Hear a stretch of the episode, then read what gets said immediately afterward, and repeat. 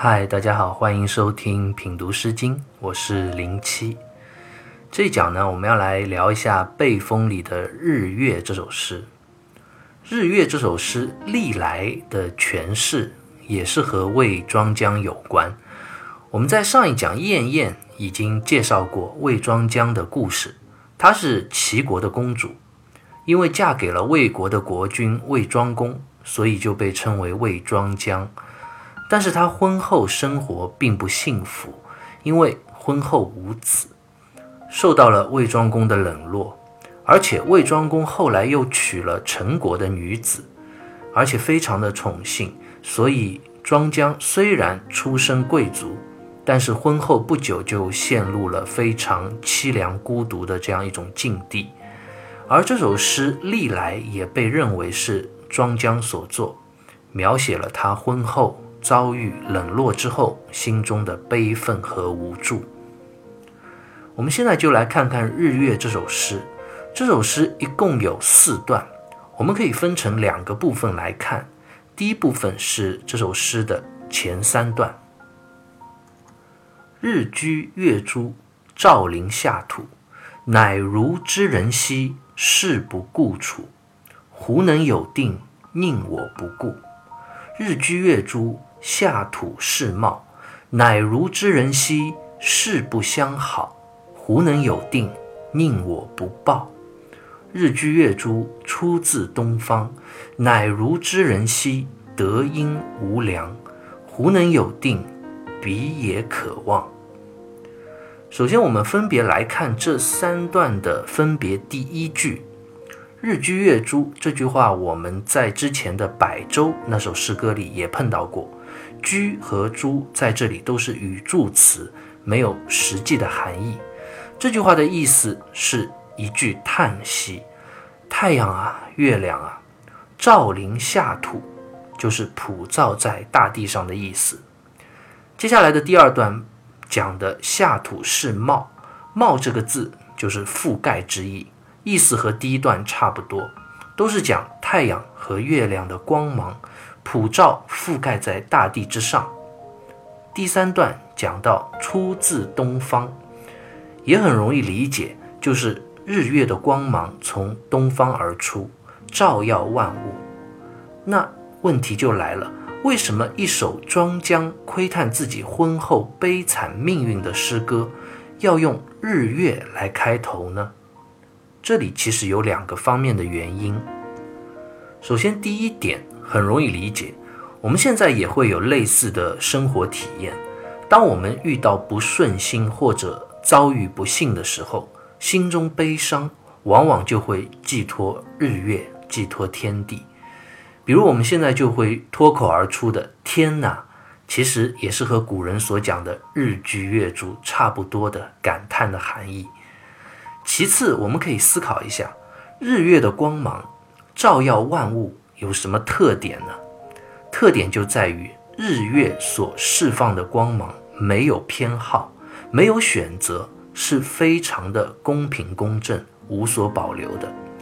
王先谦在《诗三家一集》书里就讲：“日月照临下土，赫然光明，无有蔽障，伤己之不见照察也。”就是说，诗歌主人公在这里用日月作比，其实是想说，日月的光芒啊，赫然光明，照耀着万物，没有遮蔽。就如同西方的圣经里也有这样的话说。日头照好人，也照歹人，光对一切都是公平公正的。而魏国的君主魏庄公是一国之君，就如同这个国家的日月一般，他却是有偏袒的。因为我魏庄姜婚后无子，所以受到了冷落，而其他的妃妾却得到那样的宠爱，这是多么不公平啊！那魏庄公到底做了什么样的不公平的事呢？他又是怎么冷落了诗歌的主人公庄姜？接下来这三段中的中间这一句，庄姜就向我们抱怨哭诉了他的遭遇。乃如之人兮，事不顾处。乃如之人兮，事不相好；乃如之人兮，德音无良。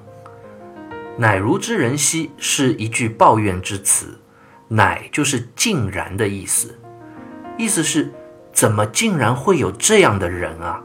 这个人当然指的就是魏国的国君。那他做了什么呢？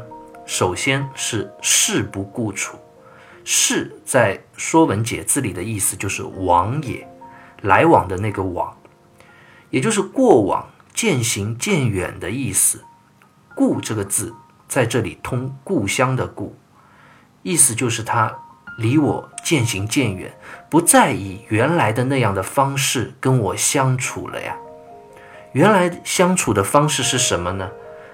当然就是新婚之初的时候，庄姜作为齐国的公主，刚刚嫁入到魏国，魏庄公对她宠爱有加，关怀备至。而现在呢，因为婚后无子。魏庄公又娶了陈国的姊妹，宠幸他人而冷落了自己，这种关系上的变化和落差是很大的，怎能不让人感到无法接受、充满委屈呢？接下来的第二段讲到事不相好，当然也是更加明确地说出了魏庄公对我不像以前那么好了，将我抛弃了。那这番不公的待遇。难道是我庄姜的错吗？我又做错了什么呢？原因不在我啊，而在于你魏庄公，你德音无良。朱熹在《诗集传》里就解释说：“德音美其辞，无良丑其实也。”意思是德音指的是美好的话语，而无良却是说这样美好的话语、动听的话语、花言巧语。其实是华而不实、没有实际的空洞的话语，就是在抱怨你魏庄公这样的人啊。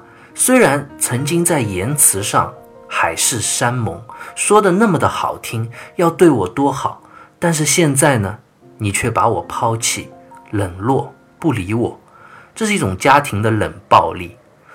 《论语》里也讲到：“巧言令色，鲜矣仁。”就是那些善于说花言巧语的人，往往事后都会发现，其实是缺乏仁义的，是做不到的。到头来再看，都是忽悠，都是骗你的。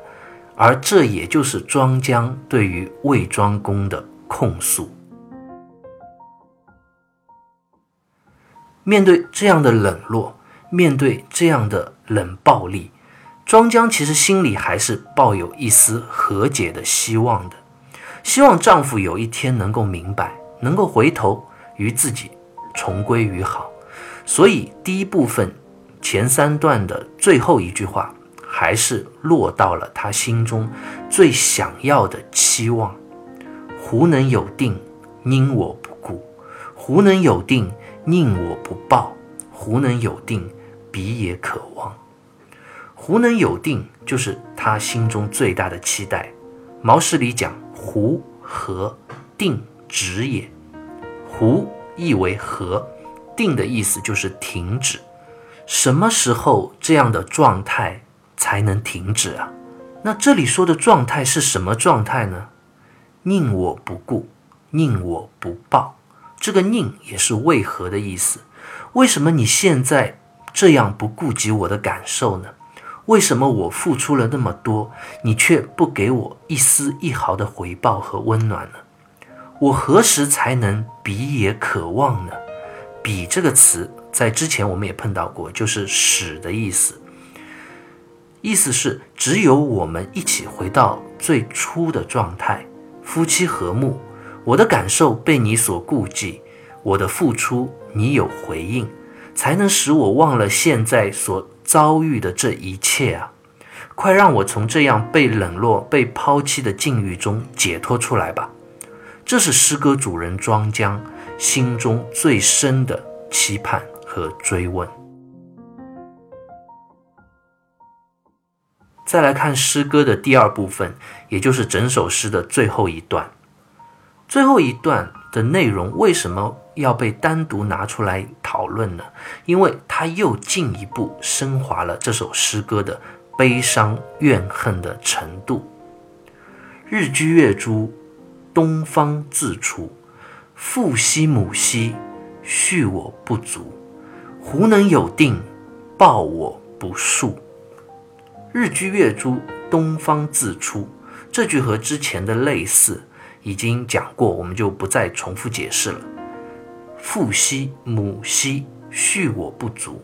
这句话就比较有意思了。《毛诗正解》里就讲：“恤为养之意，足为忠之意。”意思就是说，父亲啊，母亲啊，为什么你们不能养我到老呢？言下之意就是，你们怎么狠心把我嫁到了遥远的魏国呢？让我受这样一份冷落和委屈。那这里怎么一下子从之前的向日月哀叹，变成了哀呼父母了呢？方玉润在《诗经原始》里就说：“一宿不已，乃再宿之；再宿不已。”更三宿之，三宿不听，则唯有自乎父母而叹其生我之不成。盖情急则呼天，急痛则呼父母。如舜之好气于明天，于父母耳，此怨极也。也就是讲，这首诗里前三段诗歌的主人公一连三次向天、向日月哀叹。